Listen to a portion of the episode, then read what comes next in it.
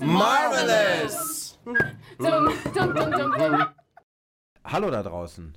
Hallo. Marvelous hat ein neues äh, Format. Wir nennen es 5x2, die Filmkritik. Das heißt, fünf Themen in zehn Minuten. Schwierigkeiten für Valerie das- sehen, kommen jetzt schon am? Horizont auf. ähm, wir haben Ant-Man gesehen. Ja, Und da wir schon in der ersten Minute sind, Valerie, bam, los. was? Wir haben schon die erste Minute. Oh Gott, oh Gott, oh Gott, oh Gott.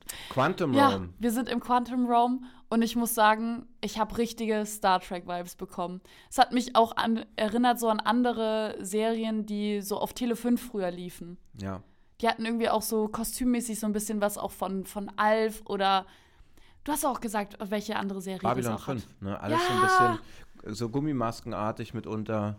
Ähm, Ich hab's geliebt. aber es funktioniert für dich? Ich hab's geliebt. Also ich muss auch sagen, klar, so krass perfekt ist es jetzt nicht gewesen. Ich glaube, da hätte man schon mehr draus machen können. Aber ich hab's absolut geliebt, weil es halt eben so kitschig war in die Richtung Ja. und dadurch perfekt.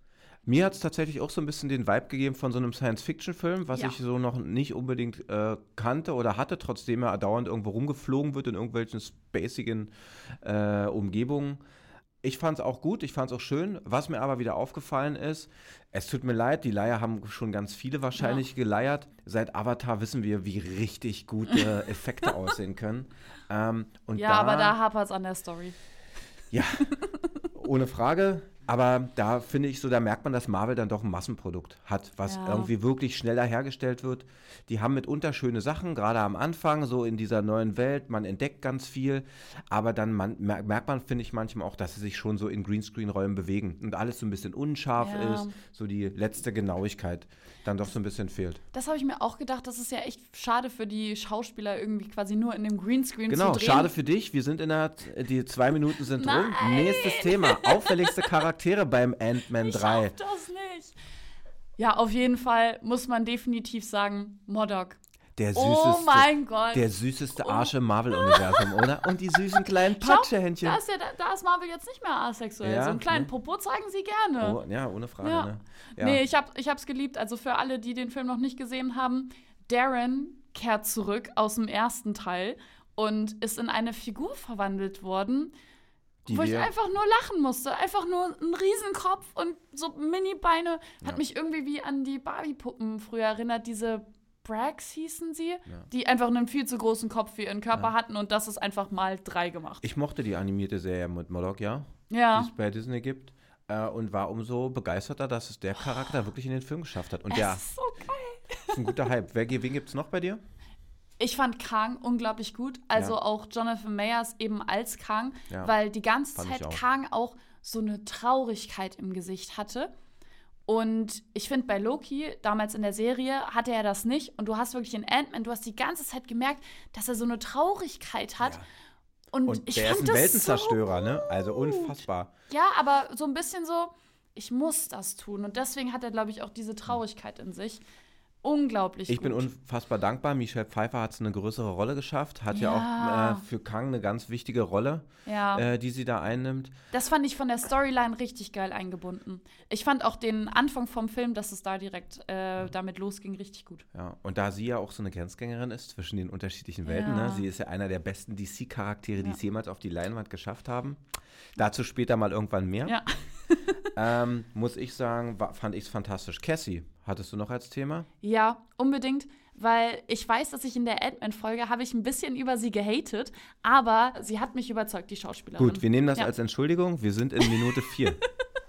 ich fand sie Fa gut. Relevanz Phase 5. Oh, ich hab's Als geliebt, weil, Auftaktfilm. weil das war ja jetzt lange, hatten wir jetzt nicht so eine Serie, die oder eine Serie oder einen Film, der wirklich so eine Relevanz hatte. Ich hatte das Gefühl, da haben wir echt drauf gewartet. Bei Miss Marvel haben wir was bekommen, aber jetzt endlich, es geht weiter. Wir wissen jetzt immer mehr, wer Kang ist, wer so die nächste große Bedrohung ist für das MCU und deswegen habe ich mich so gefreut. Also mein Fanherz ist aufgegangen. Glaubst du, äh, kannst du dir jetzt schon vorstellen, welche Rolle Ant-Man in, den nächsten, äh, in der Phase in irgendeiner Form übernehmen wird? Er hat ja bereits schon die größte, größte Rolle überhaupt. Das finde ich ja immer so geil. So oft, oder es wird auch immer wieder damit gescherzt, was sie ja auch in dem Film zeigen, ist, dass keine Sau eine Ahnung hat, wer Ant-Man ist. Aber wenn wir mal zurückblicken zu den letzten Filmen, Infinity War und Endgame, äh, bei Endgame, er war der Schlüssel. Er hat eigentlich die ganze Welt gerettet mit seiner Idee. Und hat jetzt eben wieder schon, ohne dass es halt Leute mitbekommen haben, weil es halt im Quantum Realm irgendwie passiert ist, wieder irgendwie eine gute Aufgabe geleistet. Ja, ich hätte es auch nicht gedacht, dass äh, Ant-Man mal so eine Relevanz haben wird, weil er so wirklich wie so ein, eher so ein kleiner Charakter daherkommt. Ja, aber ist er ne? nicht. Ne? Aber vielleicht ist es gerade die Bescheidenheit, die ich mag. Und auch einfach, wie Paul Rudd es spielt. Ja. Herrlich. Ich lasse dich gar nicht irgendwie zu Wort kommen. Nein, weil ich so begeistert bin. Viel. Der Punkt ist ja auch, also bei Paul Rudd finde ich es auch, das macht es wahrscheinlich auch aus, weil der nicht so ein, so ein heroisches Etwas mit sich ja. herumträgt an der Stelle. Ne? Ich liebe ihn. Ich mag es auch, wie der Film beginnt, dass er irgendwie so einen eigenen Monolog hat, man irgendwie auch einen Einblick in seine Gedanken bekommt. Ja. Und, Khan, was denkst du, äh, wird er ähnlich wie Thanos Übermacht, ein übermächtiger Gegner sein oder ist es ja. ambivalenter? Es ist so schwierig. Man will ja nicht spoilern. Es ist, ne? Ja, ich, genau. Ich will ja überhaupt nicht spoilern. und Kannst du auch nicht. Wir sind in Minute Nummer sieben. Thema. Da, so, dann ne? ist es sogar gut. Dann Witzigste Momente. Auf jeden Fall die Frage von dem einen Viech, was im Quantum Realm existiert. Ja. Eine der wichtigsten Fragen anscheinend für dieses Viech. Ja. Wie viele Löcher hast du? Ja, Wird einfach Ant-Man gefragt, so, hey, wie viele Löcher hast du? Und dann sagt einer so, ja, er hat sieben Löcher und damit ist er dann fein. Aber die Idee fand ich so genial, weil es ja eben so ein anderes Universum ja. für uns ist. Und Martin, ich würde dich jetzt nicht direkt fragen, wie viele Löcher du hast. Ich würde antworten wie jeder Mensch wahrscheinlich, nicht exzessiv ja. viel mehr. Wobei man, ne, man muss ja nicht immer, ach egal. Ja. Äh, bei mir ganz klar Modok. Also ja? ich muss ganz ehrlich sagen, der ist designt als Übermonster, in Anführungsstrichen, so äh, ne, als Übertötungsmaschine. Und er hat so eine, also auch ähm, auf der emotionalen Ebene ist es so einen in Anführungsstrichen schwieriger Charakter, der so viel Sehnsucht nach Anerkennung ausdrückt. Ja. Selbst in seinem Boswillen, ja, lechzt er eigentlich nur nach Anerkennung. Und dann dieses übergroße Gesicht mit diesem kleinen Mini-Arsch und auch diese Szene, wie diese Hand einmal so durchs Gesicht patscht. das ist ähm, wirklich extrem süß. Ich musste jedes Mal einfach nur, wenn er aufgetaucht ist, musste ich so lachen. Ja. Ich fand es so genial. Aber was, äh, was ich auch richtig cool fand, war, Kang hat nämlich, als er Ant-Man das erste Mal begegnet, hat er ihn nämlich auch mit Thor verwechselt. Also so gefragt, so bist du der mit dem Hammer? Und dann fand ich es geil, die Antwort von Scott so, ja, wir werden schnell wegen der Figur verwechselt. Ja. Wie fandst du denn die Brücke, die Paul Rudd oder also Ant-Man macht in, der, in seiner realen Welt? Äh, fandst du das gut? Ich fand die so ein bisschen überspitzt kandidelt komisch. Ich fand's cool, dass ja. er sich so ein bisschen als Held irgendwie darstellt, weil er ja eben davor, ich sag mal, ein recht bescheidenes Leben hatte oder ein Leben, was sehr davon geprägt war, eben eher so im Knast zu sein und böse Dinge zu tun. Deswegen liebe ich es, dass er auch ein Buch geschrieben hat.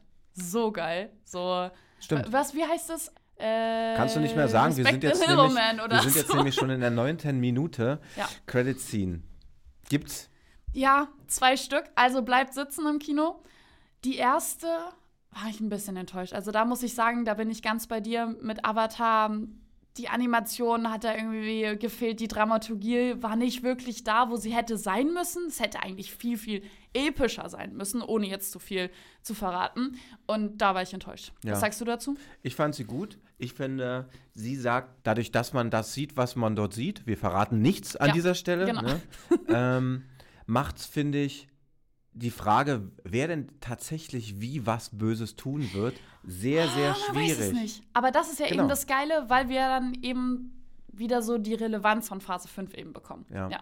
Darum finde ich, äh, deutet der Film schon vieles an. Ja. Aber ach, so die rote Linie ist noch nicht absolut gelegt, weil es wirklich in sehr, sehr viele Richtungen gehen kann. Und es ne? dauert, weil wir halt einfach so viele Felder jetzt aufgemacht haben. Also das ganze MCU, ich finde, da gibt es jetzt so viele äh, Fragen, die man irgendwie hat. Ah ja. ja. Also, und da ist es mit der zweiten Szene, finde ich, nicht ganz anders. Sie schlägt eine kleine Brücke. Aber sie ist so gut. Ja. Sie ist so gut. Ich bin so aus dem Kino gegangen und so, ja, ich freue mich auf alles, was kommt. Also, ich, wie gesagt, ich will ja nichts okay, verraten, dein, weil ich dein Spoiler Fazit, ganz dein, dein finales Fazit zum Film? Hammer. Hammer. Ja. Am Anfang man hätte mir so 20 Minuten geben können, um in den Film reinzugehen. Das macht Marvel immer, dass es direkt ja. zur Action springt. Nee, ja. gib mir erstmal so ein bisschen, um anzukommen. Ja. Mehr Story, aber ansonsten Hammerfilm. Okay. würde ich auf jeden Fall noch zehnmal im Kino schauen. Ich fand ihn, ich, ich fand ihn einen guten Auftakt und bin so ein bisschen gespannt nach dem nach der Ebbe, die so ein bisschen in der letzten Zeit in der Phase 4 so ein Ja, bisschen war. leider. Danke, Aber tschüss, ich finde auf guter. Auftakt. Wir sind durch.